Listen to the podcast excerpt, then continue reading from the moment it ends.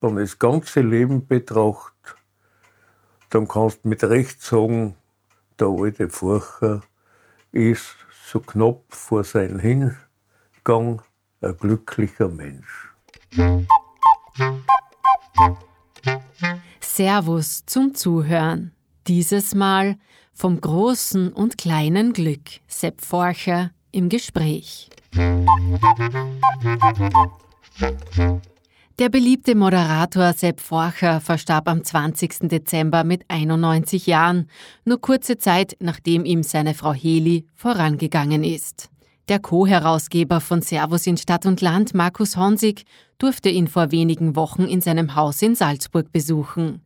Bei einem Glas Wein sprachen sie über den Weg zur Zufriedenheit, die Liebe zu seiner Frau Heli, der Musik, den Bergen und über Glück. Bei der Frage nach letzterem musste Sepp Forcher nicht lange nachdenken. Was hat dich glücklich gemacht in deinem Leben? Die Heli. Wir sind seit 70 Jahren beieinander. Und jetzt am späten Abend unseres Lebens dürfen wir auch noch beieinander sein. Weißt, wir haben alles, wir haben unsere Existenz gemeinsam aufgebaut, wir haben miteinander gearbeitet, wir haben miteinander gefeiert, wir haben miteinander Reisen gemacht. Es, es, das ist einfach. Wir haben auch gestritten, klar, das gehört ja alles zusammen. Kann man sich gar nicht vorstellen bei dir. Du bist so ein ausgeglichener, ruhiger Mensch, dass du streitst und laut wirst. Mein Gott, die Voraussetzung, dass man so wird, ist, dass man mal anders war. ja. Wenn die Hede das große Glück ist, was sind so die kleinen Glücksmomente im Leben? Du, äh, da habe ich unzählige. Und zwar äh, ist das in erster Linie das Bergsteigen gewesen. Also alles, was mit dem Bergsteigen zusammenhängt. Und in zweiter Linie das Lesen. Das ist mein großes Glück. Auch heute noch. Ich bin selig, wenn ich lesen kann. Ob das jetzt noch die griechischen Heldensagen vom Günter Schwab sind, die noch 60 Jahre oder noch länger in die Hand nimmt, oder ob das ein guter Krimi ist, oder ob das eine schöne Zeitschrift ist. Das ist aber Lesen, das ist für mich ein Glück. Ja. Was ist denn das Glück da eigentlich dabei beim Lesen? Du, Glück ist wie Luft. Das Luft brauchst du zum Atmen mhm. und Glück braucht man zum Leben. Und wenn du am Berg stehst, was ist da? Was spürst du da? Ja, du musst in der Vergangenheitsform reden mit Oder mir. Oder wenn du am Berg gestanden bist. Ja, ja. Wie, ich habe ja unzählige Bergtouren gemacht und unzählige Gipfel bestiegen. Es gibt in Europa fast keine Gebirgsgruppe, die ich nicht kenne. Da hat mich aber die Neugier getrieben. Und wenn du am Gipfel stehst, da hast du verschiedene Gefühle. Wenn du schwer aufgekommen bist, dann musst du überlegen, wie komme ich da wieder runter. Ja. Also da ist für Glücksgefühle in dem Fall nicht viel Platz. Aber wenn ich dann wieder mit der Helle irgendeinen schönen 4000er im Berner Oberland bestiegen habe, dann waren wir beide sehr glücklich. Wenn ihr wieder unten wart, am Gipfel gar nicht so am glücklich? Am Gipfel, da schon, da schon. ja, ja. Weil ich war mit der Helle ja meistens auf Berg, die ich schon kennt habe. Ich habe ja alle Leute geführt. Ah, also ja, das ja. heißt, ich war ja. nie frei von Verantwortung. Und ich habe ganz selten, ja, ich habe alleinige Touren im Alleingang gemacht, wo ich einfach gewusst habe, da finde ich niemanden, der mit mir geht. Mhm boxt es halt allein. Das ist eher eine Zufriedenheit, was sowas geschafft hat. Hast du das größere Glücksgefühl am Gipfel oder wenn du wieder zurück gesund im Tal ja, bist? Ja, unterschiedlich. Eben, wenn ich geführt habe, war das größere Glücksgefühl schon, wenn ich alles gesund herunten gehabt habe. Ich habe mhm. gesagt, der Moment, wo ich die Leute, für die ich verantwortlich bin, vom Seil loslöse, das uns verbunden hat, das ist das wahre Glück. Weil dann freust du nur mehr auf die Hitten, auf ein Essen und auf ein Glas Wein oder zwei oder drei. Es ist ja bei deinen Büchern sehr beeindruckend, was für ein großes und detailreiches Erinnerungsvermögen du hast. Ja.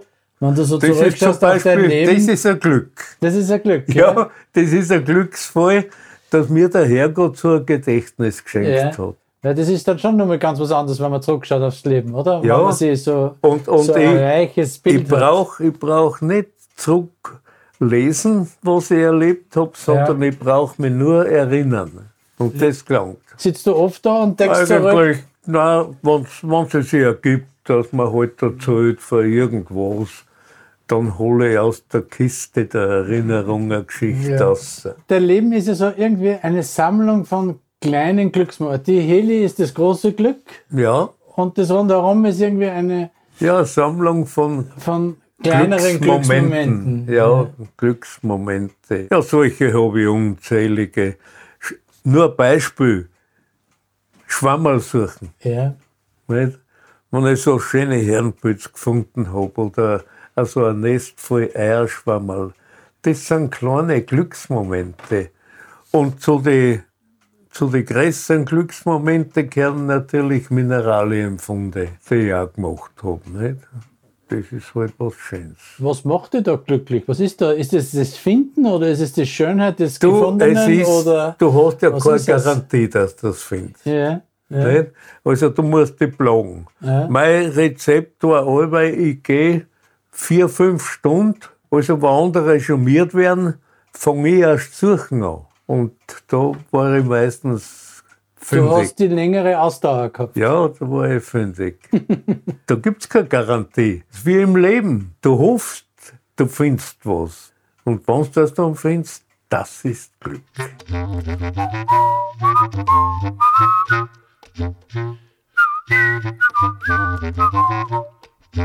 So, wenn du so zurückschaust, warst du deines eigenen Glückes Schmied oder hast du einfach Glück gehabt? Du, das ist eine gute Frage.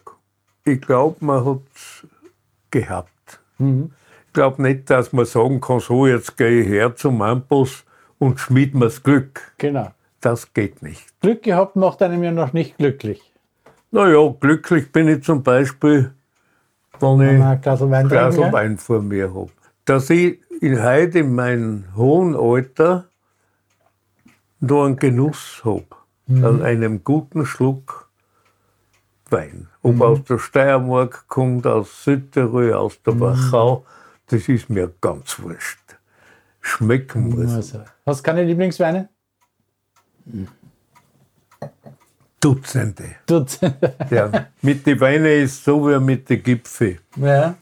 Ich habe nie nach dem Himalaya gestrebt. Das heißt, ich habe schon die großen Franzosen Trinkst trinken dürfen, aber meistens war es nicht den Erwartungen entsprechend. Weil ein sündteurer Wein nicht um das besser sein muss wie ein normaler. Was trinkt man da jetzt? Ans Kopf, gell? Aus der Da Südsteiermark. Steirer, ja. Ja, ja. Steirer ist aber solid und gut. Kann man das Glück festhalten? Nein. Nein, das kannst du nicht. Ich glaube nicht. Ich habe mich nie bemüht. Ich habe es immer dankbar angenommen. Ja. Weißt du, aber, aber dass man das festhalten kann. Nein, das geht nicht.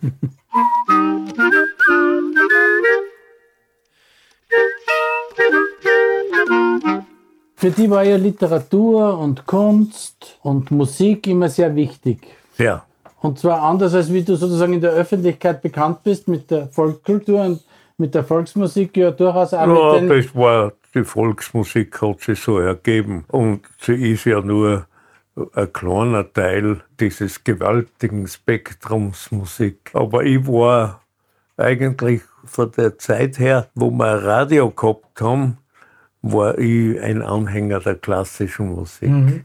Und zwar nicht einseitig. Weißt, Es fängt natürlich alles mit Mozart und Beethoven und Schubert an, aber es geht dann weiter. Und jetzt, auf meine alten Tage, ist halt der Anton Bruckner mein Seelenmusikant. Ja, weil er einfach äh, Gott liebt in seinem Werk. Wie wichtig ist dir der Glaube fürs Glücklichsein? Der Glaube, je älter das du wirst, umso wichtiger ist er. Das ist ganz klar.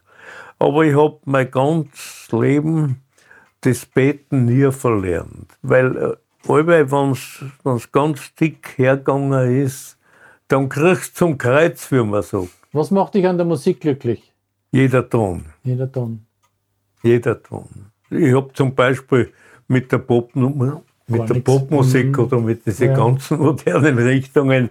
Ich habe sie toleriert, aber Anfang habe Wann und kennen. wie hast du den Zugang gefunden zur klassischen Musik, zur klassischen von Literatur? An, von Anfang an. Mein Vater hat im Radio, das war ja eingeteilt, weil es batteriegetrieben mhm. war, also wir haben nicht grenzenlos Radio hören ja. können. Und der hat am liebsten Zittermusik gehört, ja. von Münchner Sender. Und wenn, er, wenn die Eltern nicht da waren, habe ich sofort klassische Musik. Aber das, ich habe keine Kenntnis gehabt in dem Sinn. Ich habe lang zum Beispiel das Menuett vom Luigi Boccarini für die kleine Nachtmusik gehalten. Ne? Ja. Aber es, es, gibt gewisse Ähnlichkeiten. Ne? Ja. Aber dann mit der Zeit lernst du halt auch Menschen kennen, ich habe den Cäsar Presken zum Beispiel persönlich gekannt und wenn du mit so einem Menschen am Berg gehst und wenn es nur ein paar Stunden sind, das ist halt schon ein großer Gewinn fürs Leben. Und dann habe ich unter meinen Freunden Professoren vom Mozarteum gehabt. Mhm. Also das waren schon Lebensgewinne für mich. Ne? Du hast dir das ja alles quasi selbst erarbeitet. Naja, ich bin sozusagen ein Autodidakt, wie man so sagt. Aber der Ursprung für den Ganzen ist meine mangelhafte Schulbildung. Weil ich habe nur sechseinhalb Klassen Volksschule. Und das ist die Voraussetzung, dass du ein Leben lang neugierig bleibst. So wird's, wird halt dann so ein alter Suderer draus, wie ich bin. Okay, bist du nicht? Ja. Bist du nicht? Bist du ein positiver Mensch? Ja, positiv, das war immer mein Ding. Mhm. Ich habe immer gesagt, also man muss aus jeder Situation das Beste rausholen. Na, aber insofern bist du schon ein bisschen deines eigenen Glückes Schmied, oder? Weil du dich so um die Kunst, um die Literatur, ja. um die Musik bemüht ja. hast. Das war ja, das ist ja nicht zugeflogen, oder? Du, das ist, Dass du das verstehst. schau, du musst dir meine Laufbahn anschauen. Ich war äh, Träger, ich habe schwer gearbeitet, ich habe alles da ich habe dann in Kaprun gearbeitet, ich war Träger am Glockner, am Wiesbachhorn. Und da hast du Zeit, das ist eine schwere Arbeit, aber du hast Zeit zum Nachdenken. Und du kommst mit viel Leid zusammen. Und das sind lauter Leute, die gescheiter sind wie du. Und, aber nicht besser. Und da bemühst du dann, du willst dir keine Blöße geben. Nicht? Und da schaust halt, dass Schritt für Schritt das aufholst, was du in der Schule versammelt hast oder auch nicht versammelt hast. Ich weiß nicht. Vielleicht hätten sie mich total verbildet und ich war so ein, so ein Durchschnittshamme geworden. Ne? Kann man nicht sagen. Eben, ich wollte gerade fragen, wie wichtig ist Bildung, um ein glücklicher Mensch zu sein? Unglaublich, unglaublich. Also Bildung, das gehört dazu. Es ist, und ja, umfassende Bildung und nicht einseitige. Alles. alles. Du musst dich für alles interessieren, du musst auf alles neugierig sein. Äh, ich war auf die Popmusik neugierig, aber sie muss mir ja nicht gefallen. Nein. Weißt? ja. Und Herzensbildung? Das ist ein anderes Kapitel, ja. Die besteht natürlich aus Mitgefühl, aus einer gewissen Güte, die man haben sollte im Leben vielleicht Großzügigkeit. Ich war nie kleinlich. Das ist der letzte Vorwurf, den du mir machen kannst. Sind die Leute heute glücklicher als früher? Nein. Nein. Warum nicht? Weil zum Glücklichsein gehört die Not. Du kannst, wenn du mit einem goldenen Löffel geboren wirst, dann kannst du nie glücklich werden. Du musst genau wie, wenn du hungrig warst, einmal richtig hungrig. Und du kannst ja mal satt essen. Das sind Gefühle, die einen Teilbereich dieses Glückes ausmachen. Also war es früher einfacher, glücklich zu sein? Das glaube ich weniger. Das glaube ich weniger. Aber ich war halt, wenn, wenn man Bayerinnen warmen Kropfen geschenkt hat, das war schon also wie du es nennst, ein kleines Glücksgefühl. Ja, ja. Obwohl ich leicht Zähne verdruckt hätte damals, mhm. aber ich war schon mit einem mhm. selig. Fehlt dir noch irgendwas zum Glücklichsein? Meine Sehnsüchte erschöpfen sie damit, dass ich hoffe, dass wir uns nicht lang trennen müssen mhm. auf unserem Weg in die Ewigkeit. Und dass ich die paar Brottage, die ich noch zu leben habe, genießen kann. Weißt Einen guten Schluck Wein, einen guten Bissen, dann auch die Bissen kleiner werden. Ja. Aber gut soll es schon sein. Ne? Bist du zufrieden mit deinem Leben? Sehr. Sehr. Mhm. Sehr. Zufrieden und dankbar, weil mir der Herrgott die Gabe geschenkt hat, mit persönlichen Katastrophen umzugehen und damit fertig zu werden. Wann ist man zufrieden? Ja, Was ich bin, das? wahrscheinlich bin ich zufrieden, wenn ich die Augen zumache. Ich bin mit dem, was man die Summe des Lebens nennt, mhm. bin ich zufrieden. Mhm. Wir haben viel Gutes erlebt, viel Wunderbares, viel Enttäuschungen, das kann nicht ausbleiben, an denen wirst du ja geschliffen wie ein Messer. Und im Großen und Ganzen muss ich sagen, ja, das ist, wenn man das ganze Leben betrachtet, dann kannst du mit Recht sagen, der alte Furcher ist so knapp vor seinem Hingang ein glücklicher Mensch. Schön, das ist aber eh schön, wenn man das sagen kann. Ja, ja. Vielen Dank fürs Zuhören. Lest in der Jänner-Ausgabe von Servus in Stadt und Land das ausführliche Interview mit dem Bergphilosophen, der mit seiner Sendung Klingendes Österreich die Herzen der Zuschauer über drei Jahrzehnte hinweg erobert hat. Abonniert unseren Podcast Servus zum Zuhören und verpasst keine Folge mehr.